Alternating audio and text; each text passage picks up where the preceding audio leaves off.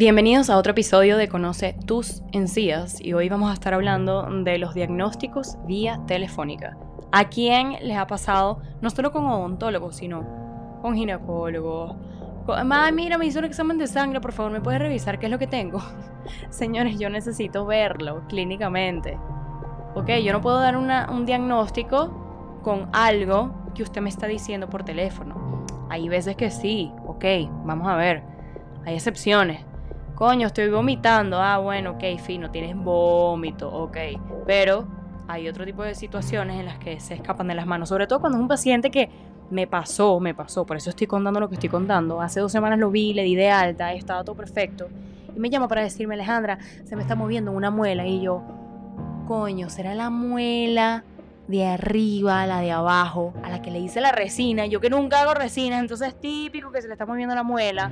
Además que es una persona de 60 años y entonces su pregunta fue, Alejandra, una persona de mi edad es normal que se le mueva una muela. Entonces, claro, lo primero que uno piensa como periodoncista que si te están llamando es porque tiene enfermedad periodontal. Pero es que si ya yo lo vi y estaba todo bien, es imposible que una enfermedad periodontal se desarrolle en dos semanas y tiene buena higiene. Entonces, ahí es cuando uno entra y le dice al paciente, mira, necesito verte clínicamente. Resulta ser que cuando lo veo no era ni una corona, ni era una fractura por bruxismo, porque el paciente tiene bruxismo, que eso también me pasó por la cabeza. Era una corona de un implante, pero resulta que cuando tomo la radiografía del implante, es un implante que fue colocado hace más de 20 años. Y claro, sin eso no hubiese podido resolver qué era lo que estaba sucediendo. Así que yo entiendo la desesperación de que, coño, se te está moviendo una muela, una parte de tu cuerpo. Entiendo la desesperación. Pero tampoco pretendan que uno dé diagnósticos, porque uno no es Superman ni es Dios andando, adivinando y lanzando flechas, porque resulta que cuando uno lanza flechas por teléfono, ah, bueno, qué doctor tan malo, me dijo por teléfono que era tal cosa. No. La situación es la siguiente. Doctor, me pasa tal cosa, ¿cuándo podemos vernos? Ay, si ustedes dieran eso. Otra cosa que les voy a decir. Yo entiendo que a ustedes y bueno, y a uno como paciente, pues se les olvida todo, pero sería tan genial que así como las tarjetas de vacunación, uno tuviese el registro de absolutamente todo lo que se le hace en la boca.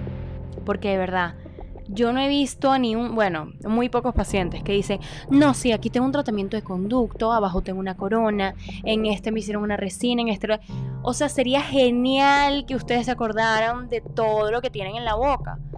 De que bueno, por lo menos qué dientes tienen implantes y cuáles no, para que vía telefónica, bueno, mira, eh, fuese diferente la, la situación, pero como eso no existe y eso debería ser implementado a nivel mundial, un, no sé, un programa, una aplicación que diga, bueno, mira, esto es lo que tengo y esta es la pieza que posiblemente se me está moviendo.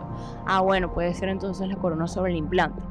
Por ejemplo, cuando yo opero a mis pacientes y les hago una regeneración ósea, les entrego un recipe médico donde dice absolutamente todo lo relacionado con el hueso que le puse, los miligramos, la marca, el año, el día, absolutamente todo y eso ayuda muchísimo, muchísimo, tanto al paciente como para el siguiente odontólogo que lo va a atender. Muchísimas gracias por escucharme, nos vemos en otro episodio de Conoce tus encías.